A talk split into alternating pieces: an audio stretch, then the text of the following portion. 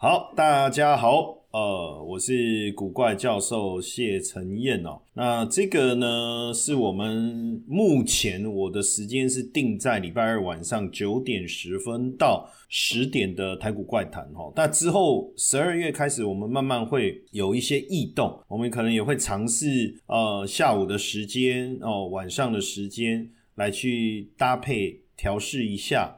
哦，然后来看看呃同学们的一个反应，因为十二月开始，我我的时间稍微多一些些出来哈，看看呃用多一点场次的时间来跟大家多做一些互动。那首先也感谢大家哈，因为我们呃每次的直播，我们除了让同学上来做互动讨论之外啊，那我也会把它录制下来哈。上传在我们的 YT 频道哦，那各位可可以也可以来到我们的 YT 频道，但之后可能我也会有一个呃正式的呃古怪教授的 YT 频道哈，因为目前我是用 A Money 哈知识生活家，但之后我们会有个正式的，应该会有一个规划一个古怪教授正式的频道，因为呃最近我们规划比较多的节目。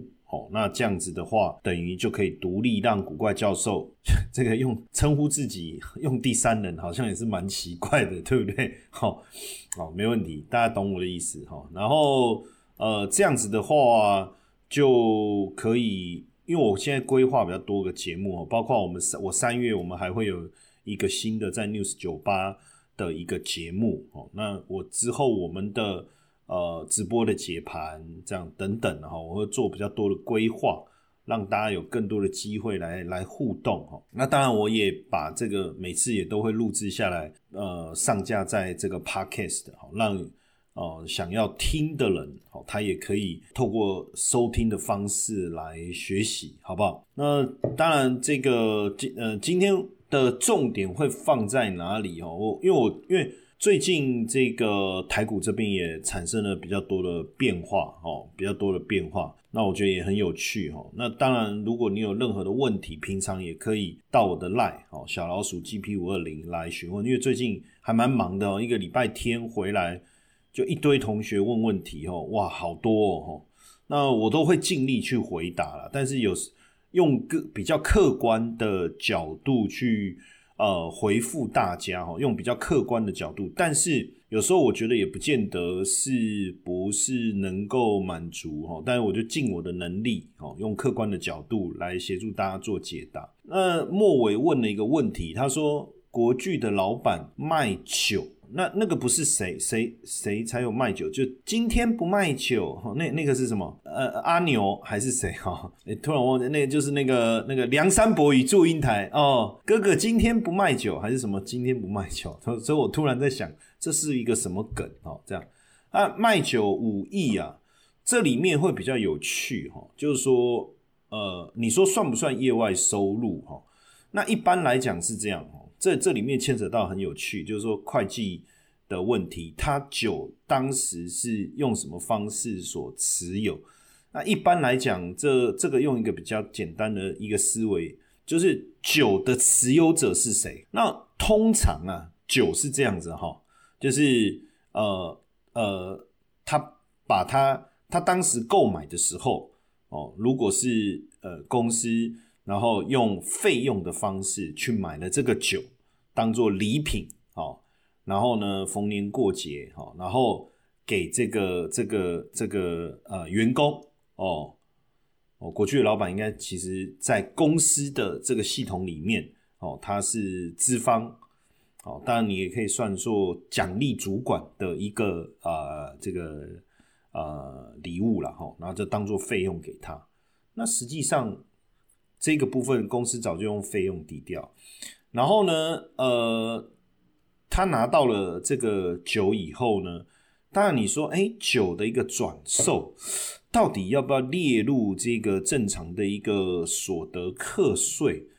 这个部分倒是蛮有趣的一个议题，哦，这个倒是蛮有趣的一个议题。那如果他是用公司，比如说他又用投资公司的方式。去持有这些酒的一个收藏的话，哦，那基本上，哦，基本上其实也不会列入到国剧的这个收入里面，不会列入到国剧的收入里面。那就就呃就因为我认识一些啊朋友，他们专门在做这个这个这个这个呃威士忌的一个投资哦。实际上很多呃人会用，就是他们会去用这个威士忌来来当做一个节税的一个工具。其实确实是蛮多元的哦。然后当然你这个怎么样细操作的细节，我我觉得我就。比较不方便在这个节目上来跟大家聊的哦，但但是确实是有趣的哦。大家如果有兴趣之后，呃，有相关的这个活动，大家也可以参加，再来了解哈。那基本上很多，我我这边题外话讲一下哈，投资威士忌哈，基本上它的目的到底是什么？其实有两个。你你要讲它保值，确实啊，比如说我今天买了一瓶威士忌，自己不能不能不能把它喝掉哦。哦，我讲的是真的有这个，因为小弟也有稍微这个研究一下了哈，就是你知道，就是我们喜欢投资的人，其实就是会会东研究西研究嘛，哈，这反正对我来讲，钱放下去能这能变多的东西，我都有兴趣啊。那威士忌投资其实是这样，当然，因为我我今天今天不不不聊太多这个，但我突然末尾讲了，我我想说。我也来稍微这个聊一下哦，就是基本上哦，威士忌的投资以前也有这样的一个 hedge fund，就对冲基金，就他们募集资金以后，他们专门去找那个值得投资的威士忌酒，然后买了以后，钱就就是威士忌就放着，哦，放了一段时间以后，市场上其实有这样的一个呃转换的一个需求哦，那这个时候。再把它脱手出去，当然威士忌要脱手，相对股票来讲难度就比较高，就是威士忌要脱手难度就比较高。但是它有个好处，就是说它可以帮助一些高所得者哦来做一些节税哦，来做一些节税，这这可能是一个比较有趣的一个作用了哈。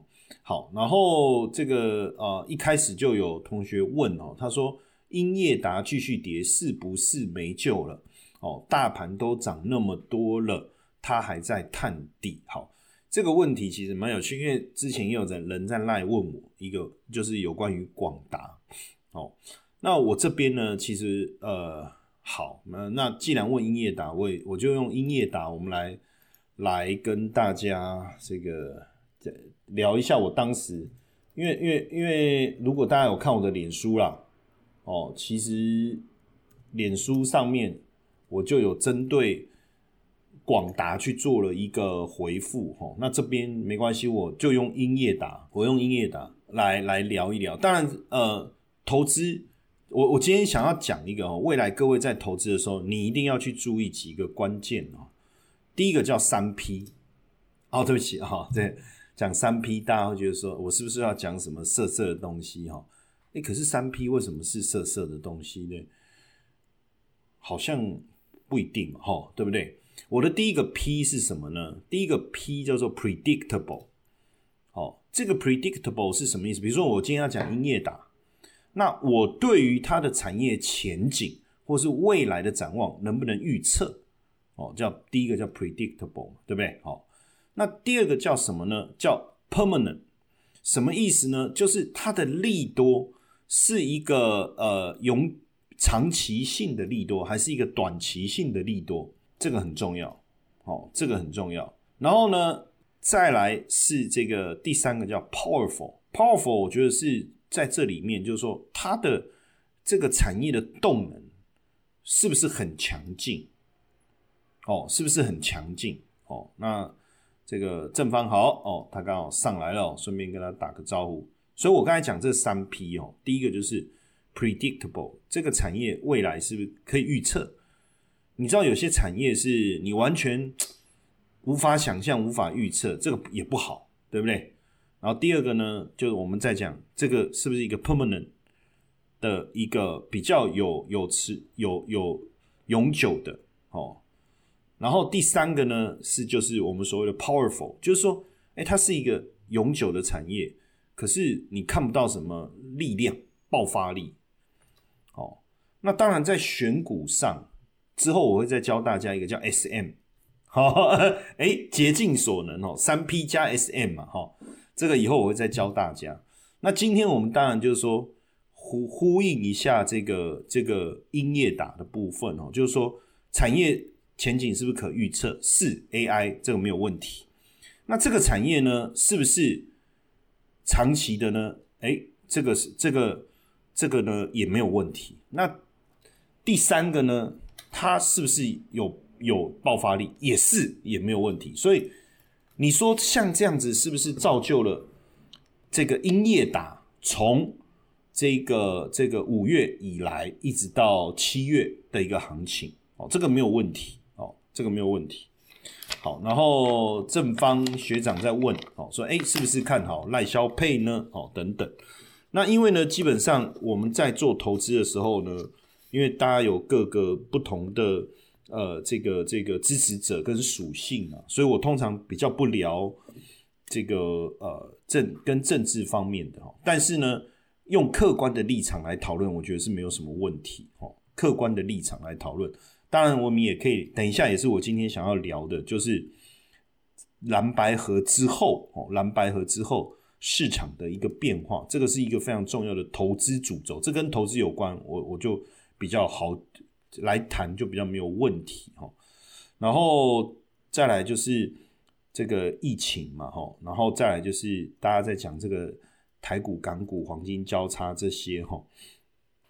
今天我想要针对这三个议题来聊一下，当然时间也有限，所以我先来谈一谈这个音乐打，哈。那基本上，当然这一波 AI 股从五呃这个五月以来上涨，确实造就了，真的是造就了台股的奇迹。但是你一定要知道一件事情，就我也一直在提醒大家，就是。这个奇迹的背后是这些股票，是这些股票真的值得涨那么多吗？还是说我们上我们之前讲的哈，就是因为投信哦持续的这个这个这个买入哦，投信持续的一个买入所带来的这个效果哦，那这这个这个就就是不一样的不一样的。这个结果对不对？因为你看到这些股票，说实在的，都在这这过程当中，投信的买盘其实是一个主要的一个加持哈。好，那呃，我们现在来聊的是说，大家在讨论说，一个股票到底要不要持续的去去持有哈？那你可以看一下，我们就先从外资的角度来看，其实外资。呃，有这里面有蛮有趣的了哈，就是在三十九块这一路上涨到了七十几块以后下来，这边外资都还要买哈买好，可是五十块以后，哎，就反而开始修正。那这里面我们用一个很简单的方式，就我们自己去做一些推演哈。这里面我们需要一些资料哈，就是比较正常的资料。第一个是什么？你要你要有它的过去的本益比的资料。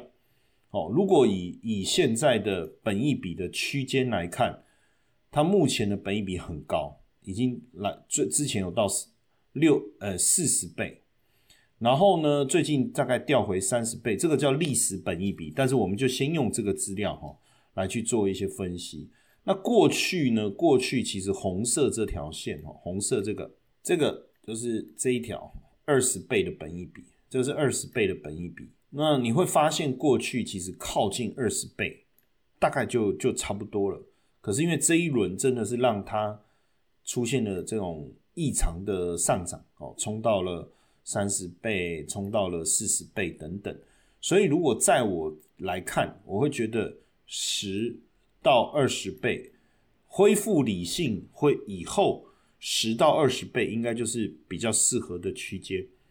这个这个很像男女恋爱，有没有？刚开始的时候，会觉得说，第一眼哇，这女生好美哦，每天都好想她，每天都很想跟她煲电话，有没有？我们叫煲电话，就是我不知道，那就煲汤嘛，就是每天一直讲电话，讲电话。然后呢，哎，等两个真的在一起哦，然后说或者是结婚以后，发现怎么又打来了，好烦哦！哦，这就是回到正常、回到理性以后的思维。所以我说这这一段啊。暴冲到本一比三十倍、四十倍啊，这个叫热恋，热恋，热恋的时候一股脑精虫充脑啊，哦，那想的东西哦，其实跟一般正常理性的时候想的不一样。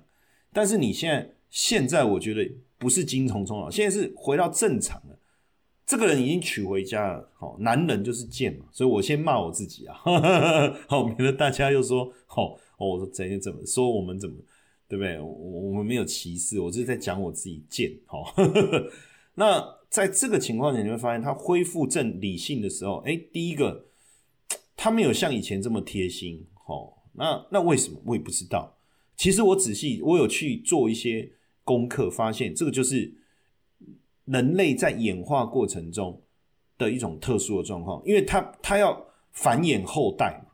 所以这个时候，他他所有的任务，第一个就是繁衍后代，哈，能让后代繁衍的，有助于繁衍后代的事情，都是第一优先。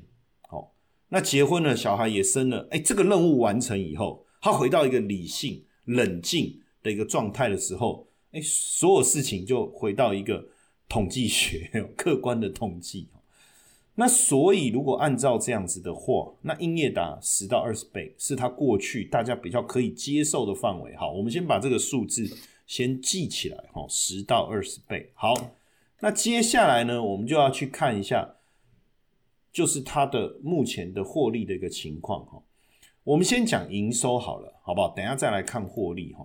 你去看哦，大家都讲 AI 伺服器这一块，哇，多什么热络，如何又如何，对不对？这好像说，哎，我跟你讲，我老婆，我女朋友好，我最近认识一个女生，好漂亮，哇，然后讲的大家都觉得是应该是天女下凡，哦，那当然来了以后也确实姿色不错，可是有没有就是在冷静的人的眼里在看，嗯，其实是不错，但是好像也没有要让这个小谢疯狂成这样。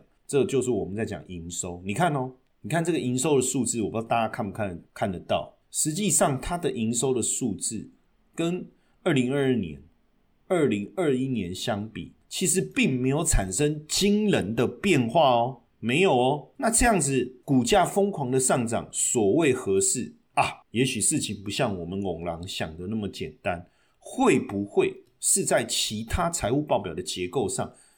我跟你讲，不可以是业外投资哦哦。今天假设是业外的投资，坦白讲，这种对于呃股价获利的贡献，都都对于股价长期的上涨都不是好事情。所以，我们去看，那很简单嘛。其实我我我常跟各位讲，看财报很简单，你就把这几个重点掌讲掌握就好啊。当然，你又说利息保障倍数啦，流动负债啦。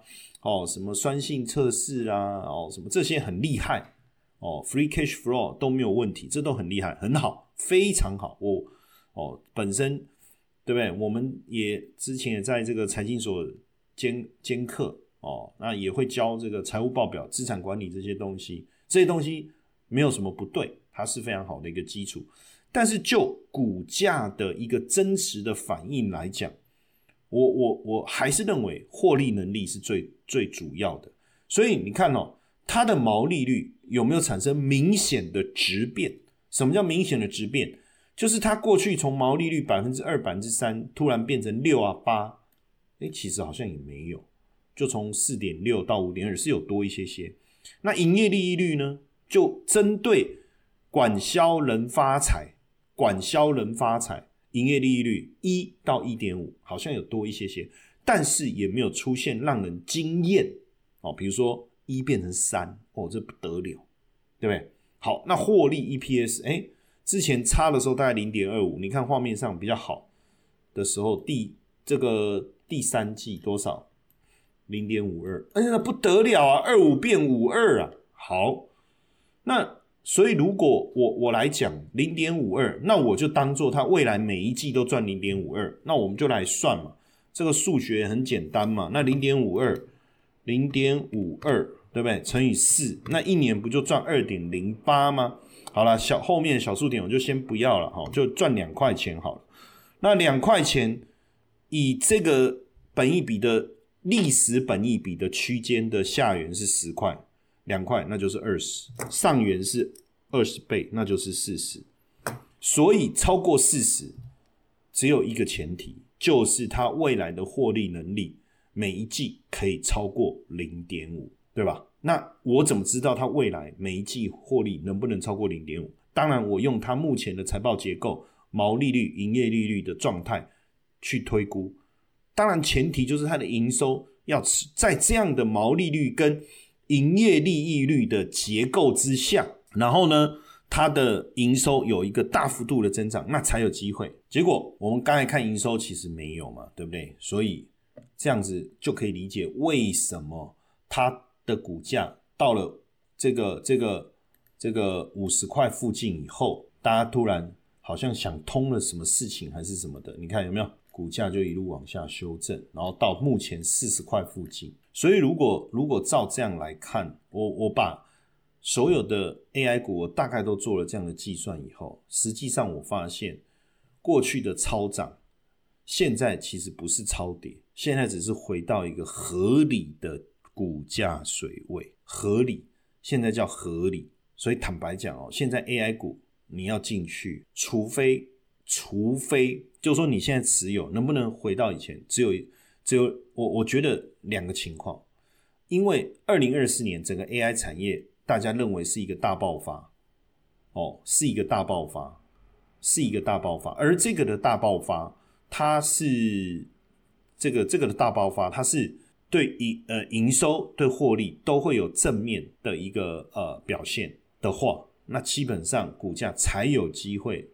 我们叫做 re-rating 啊，就是我重新去给他一个新的估值，然后我重新去推算，用它预期未来可能的获利，我去推估它的价格，那这样才有可能会涨。所以我在这边要讲，就是很抱歉，就是说 AI 产业是不是看好？是 AI 产业会不会是主流？是。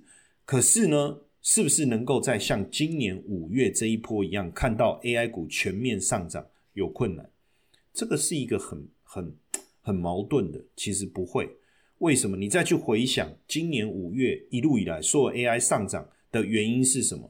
就是因为高股息的 ETF 进来，全面性的狂扫这些稳定配息的这些股票，而这些稳定配息的股票，不好意思，刚刚好通通是 AI 概念股，所以造成了一种假象：哇，AI 概念股不得了了，AI 概念股太强了。可这当中可能真的有受惠 AI 产业而改变它的营收或获利结构的，可能是几档股票，比如说智源呐、四四星 KY 啦，哦这些。那其他呢，其实就是它走它正常原本的获利营运的道路，但是因为高股息的 ETF 募集的实在太惊人了，哦，不管是零零八七八。零零九二九、零零九一九等等，哦，那就把整个股价推升上去。而买股票的人，他忽略了背后买个股的人，忽略了背后的这一个原因，所以去追进了个别的股票。这个时候，你要再看，你要让那这些个别的股票，不管是广达也好，不管是英业达也好，它要再上涨，那这时候它的你必须要再看到之前的场景再一次发生，什么场景？什么场景？很简单，就是高股息 ETF 的规模在持续的增长，而这些标的原本上涨的这些标的，并没有被排除在这个买进名单之列，那就有机会持续增长。但我想问大家的事情是：你觉得今年年底或明年第一季、第二季这种 ETF 高股息募集，然后再暴增的可能性高不高？哦，就就是。就就就是就是这样，也许稳定的增长看得到，但是再一次像这种场景出现的可能性，我觉得不大。那所以就会回到一个正常合理的阶段，各针对个股的部分去做评价。这个就是为什么呃产业前景在，可是这些股票一直跌一直跌，然后大家搞不清楚为什么。我简单的讲，前面的买进。包含了主动跟被动的资金哦，后面的下跌，就像比如说，比如说除了英业达之外哦，你说像广达，就是前面的买进，当然包含了这个主动跟被动的资金，但是后面的下跌可能是主动的操作多更多，就是我合理的去推估，前面因为 ETF 在买的时候，我各位一定要掌握一个原则：ETF 在买股票的时候，并没有本益比的思维，没有产业前景的思维。它的选股逻辑很简单：你要预测未来的现金股利，还是统计过去三年的现金股利，还是用这个今年宣告的现金股利，以及哦，以及今年这个可配。呃的获利，然后去推估明年可配发的股利等等啊，不管用什么方式啦，哦，都跟本益比无关啊。当然，它是用值利率的概念，哎，好像也是另外一种本益比的思维，对不对？因为你高值利率，你是用值呃现金股利去除以股价，那现金股利怎么来的？就是 EPS，就是股利乘上股利配发率，哎，好多数学，对不对？哦，好多数学，对不对？那所以意思其实是一样的。他用这，哎，那也是啊，就等于是说低本一笔的股票啊，我又刚好是获利好又配息好的，我被纳进来，没有错，没有错。但是他买进以后，他不会马上，因为他本一笔冲高以后，他减码。简单讲就是，值利率降了以后，他减码，可能你要等半年以后，他股票重新调整，哦，那他被排除到这个所谓的这个买进名单以后，才有可能被剔除。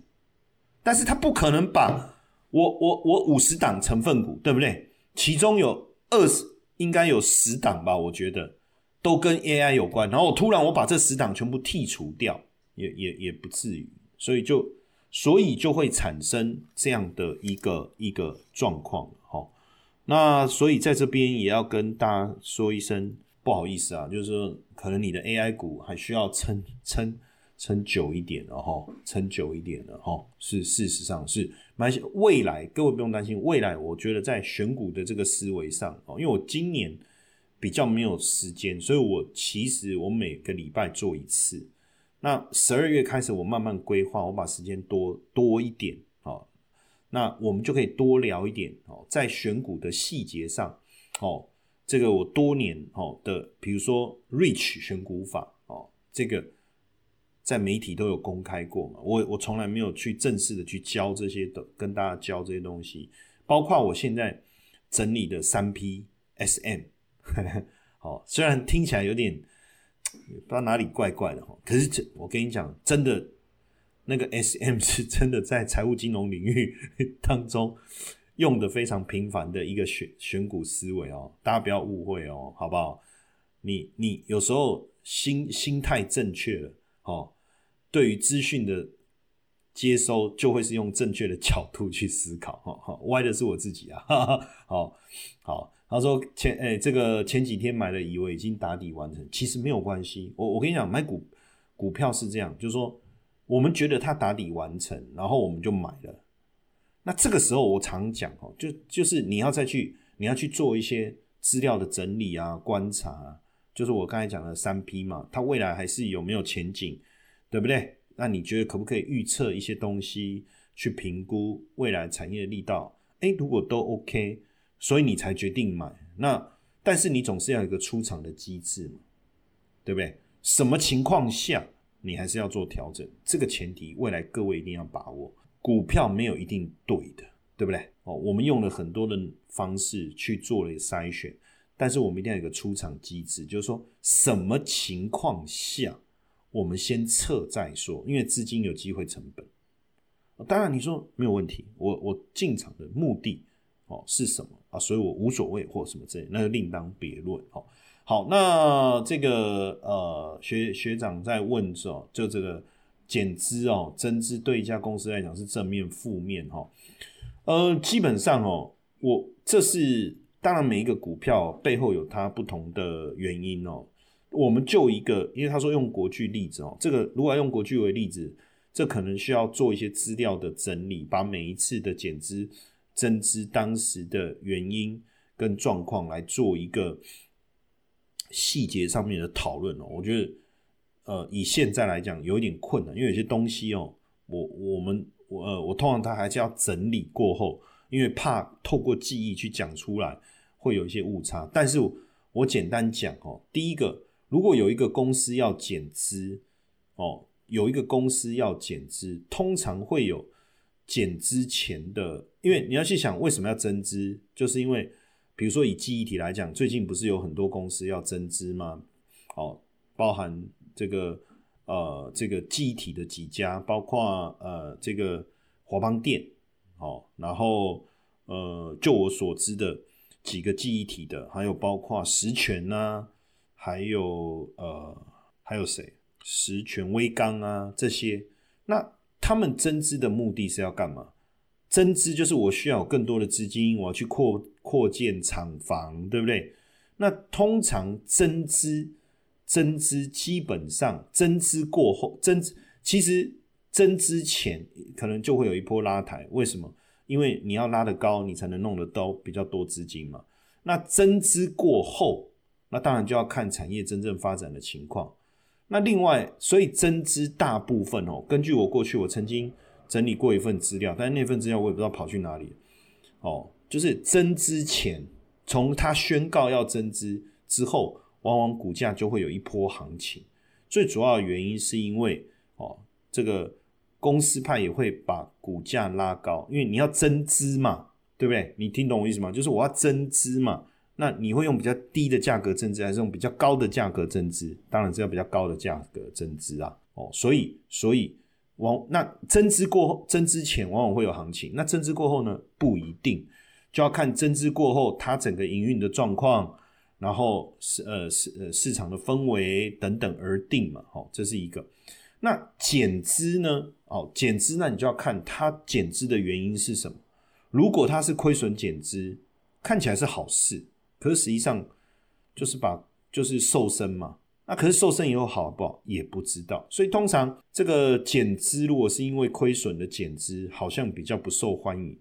那有一种减资就是呃现金减资，就是我我身上有很多的现金，然后我想要退还给股东，那换算那个值利率好像很惊人，所以股价也有一波拉抬的效果。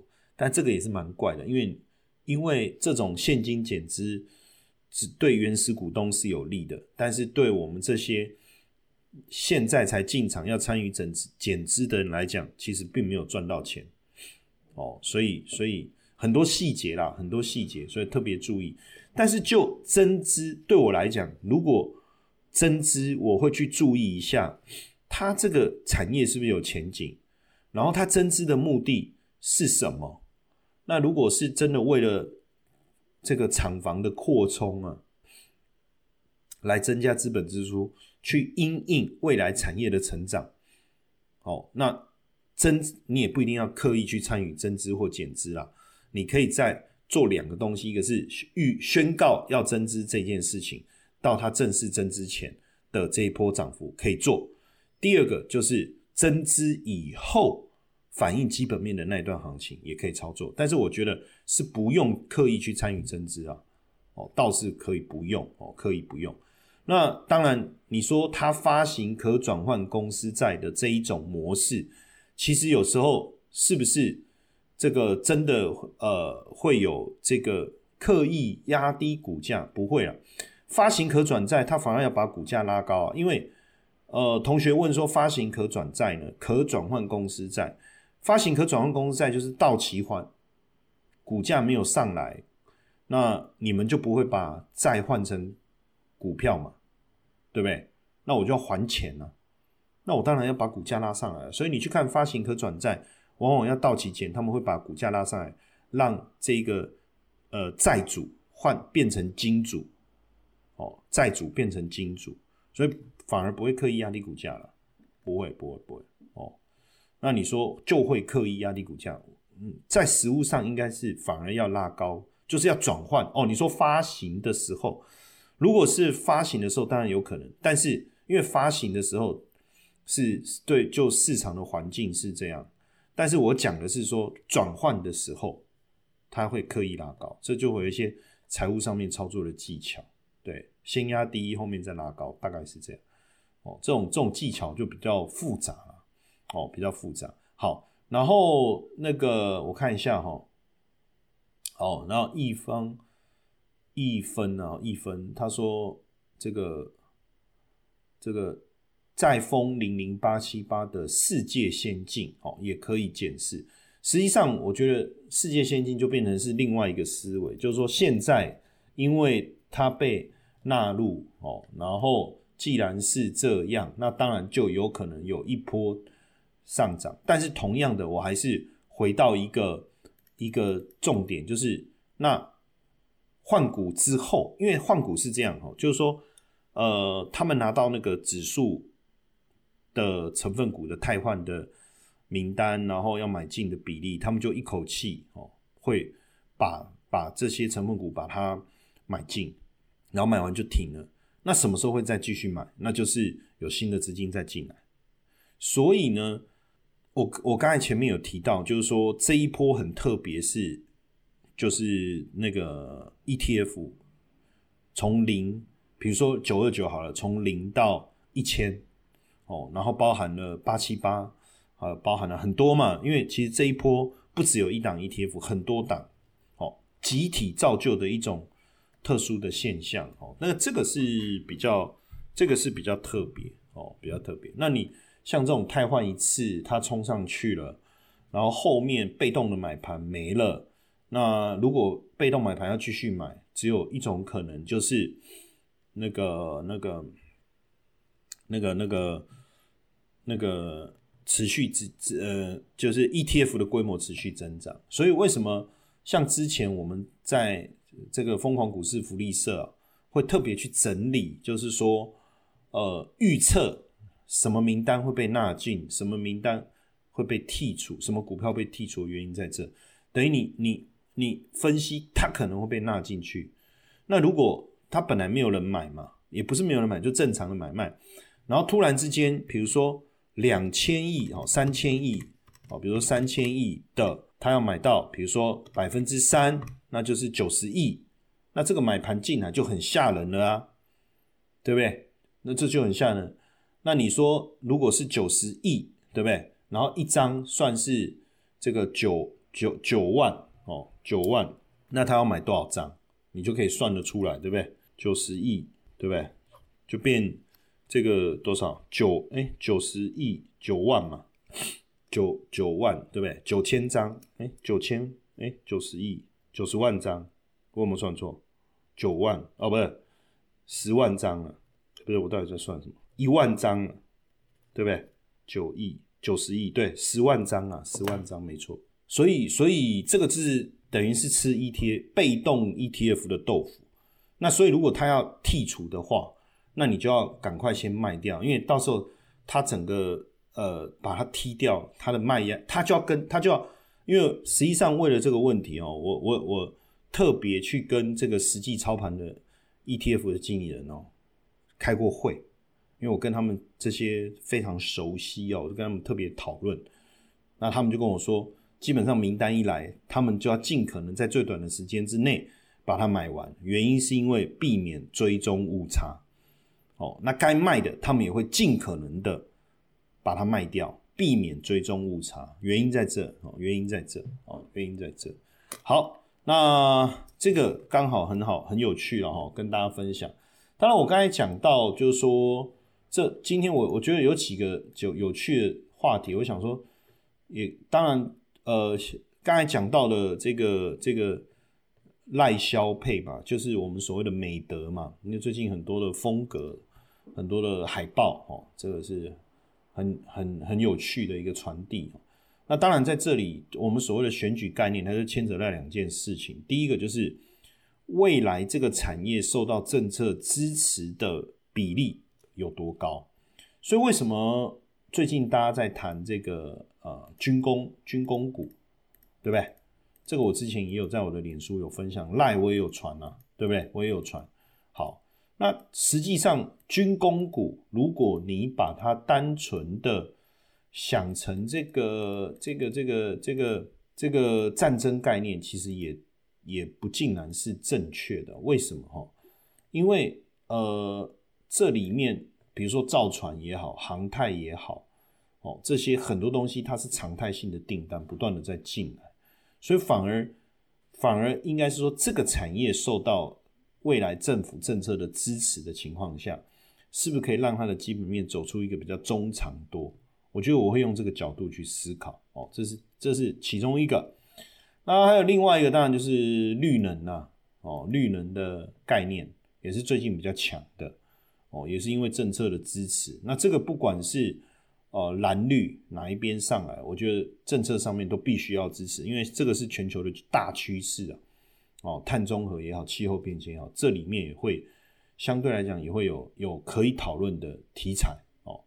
那但是另外一个，我先给带各位一个，这也是我今天在金陵天下聊的一个股票。这一档你看很夸张啊哈，股价这个暴冲了哈，然后它十一月二十三被列为警示股，就是呃每五分钟撮合一次啊，就分盘交易嘛哈，然后一直要关到十二月六号哦，那不是不能成交啊，是你看有没有时间有没有十点二十五分十十一点十七分十七十一点十七秒十一点零五分十七秒十一点十分十七秒。十一点十五分时间，就每五分钟，好撮合一次嘛，好，这第一个嘛。第二个，你要款券要先，就是你要买，你钱要先存进去，不是现在要买就下单，然后这个你明天这个后天早上交割嘛，不是这个逻辑嘛？他就钱要先进去，好，那量当然就就有受到影响，但这个股价就大涨。那你去想它。它做碳纤维啊，做飞机的椅子里面的一些材料啊，哦，那像这种，你说我可不可以把它列为军工概念？哦，其实硬要列进来也没有问题嘛，因为跟飞机有关嘛，哈。当然，真正还是因为现在的波音的这个呃空巴 Airbus 的订单大增所带来的效应嘛，哈。所以像像军工股，其实大家也知道，就是说。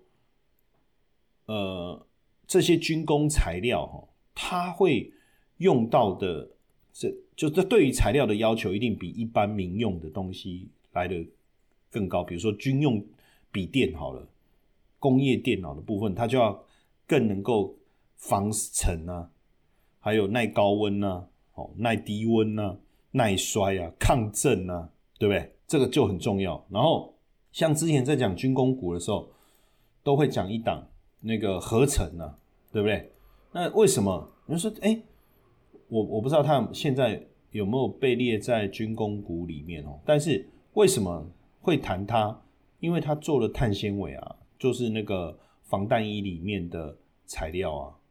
但是我不晓得，我们一般正式在讲军工股的时候，哦，有哎，真的有哎，你看就会把把它纳进来嘛。可是，请问它本业到底实际上营运的？收益来自于什么？就是卫浴设备啊。但是，所以，所以军工可以把产业的这个这个整个水准带起来，我觉得是好事啊。吼，然后绿能嘛，那另外一个就是现在比较热的，就是这个呃防疫概念哦，尤其是这几天，因为我上三立也有在聊哦。那基本上在这边这几天口罩啊这些。这种这个这个就会牵扯到疫情扩散的状的程度了。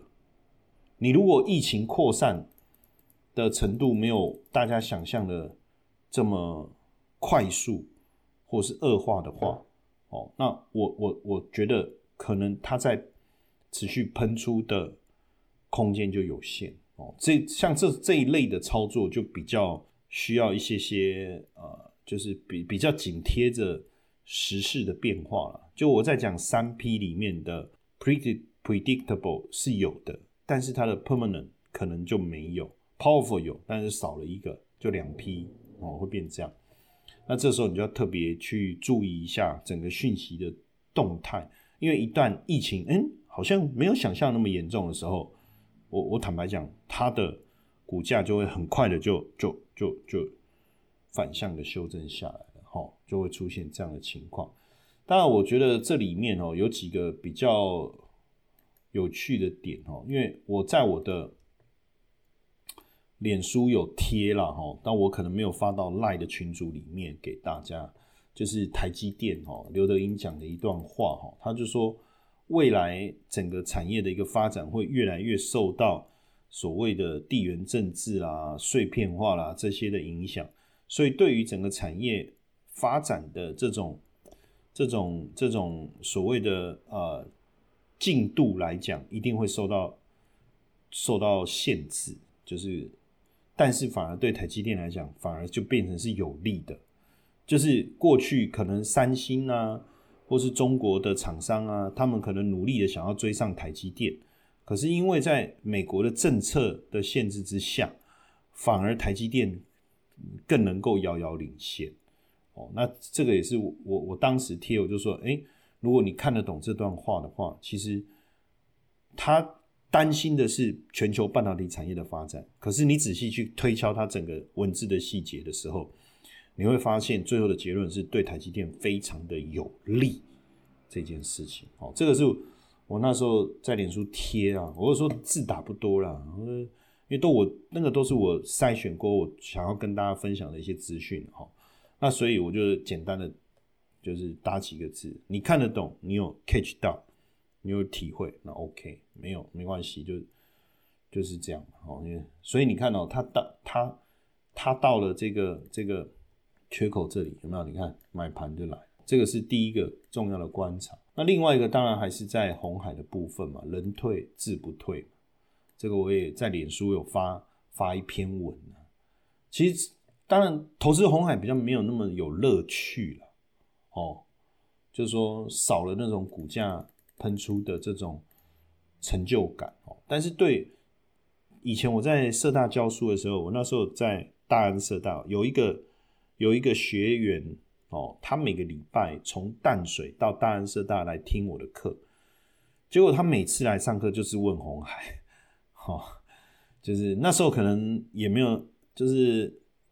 赖啊，什么这些没有那么那么方便哦，他就每个还有一个就是说，他说他也不太会用电脑了，所以他就每个礼拜哦，从淡水哦哦，然后到那个大安社大是在那个信义路有没有？大安高工那边不是大安高工，是是大安高工，诶，是大安高工大安高工对哦，然后呢，所以有很多人投资红海，所以我我会聊的原因是因为。呃，经过这一次的这个查税啦，还有反正郭台铭退选之后，我觉得红海就是回到一个正常的轨道了。你去看它 EPS 哦，最新一季超过三块钱，如果要回到过去一年十块，你觉得有没有可能？好，如果有，第二个，过去两年配息都超过五块，你觉得维持这个能力有没有机会？好，那如果有其他的干扰因素不见的情况下，殖利率。不错，对不对？然后获利稳定，本一比偏低。那目前当然外资给予的目标价是一百二十八到这个一百五。那也确实这几天慢慢的看到外资有一些些回温了，那也许就是好事哦。所以对于对于这个长期持有者来讲哦，也是一个比较好的机会了。哦，好，那当然今天我们分就是。这是蛮片蛮杂的哦，分享了蛮多的一个资讯哦。一方面回应同学的提问，一方面把我最近的观察跟大家分享。那如果大家还有任何问题，我们就下一次的台股怪谈哦，下礼拜二晚上九点十分到十点，那大家可以加入我的官方 LINE 小老鼠 GP 五二零，然后呢，我们再来跟大家来做分享。当然，后续节目的时间如果有一些新的规划。我们也会尽快的在我们的这个赖群组当中来告知大家哈，大家就特别留意一下哈，特别留意一下。好，那今天也谢谢大家的参与哈，那我们 Parkes 的同学也谢谢大家的收听。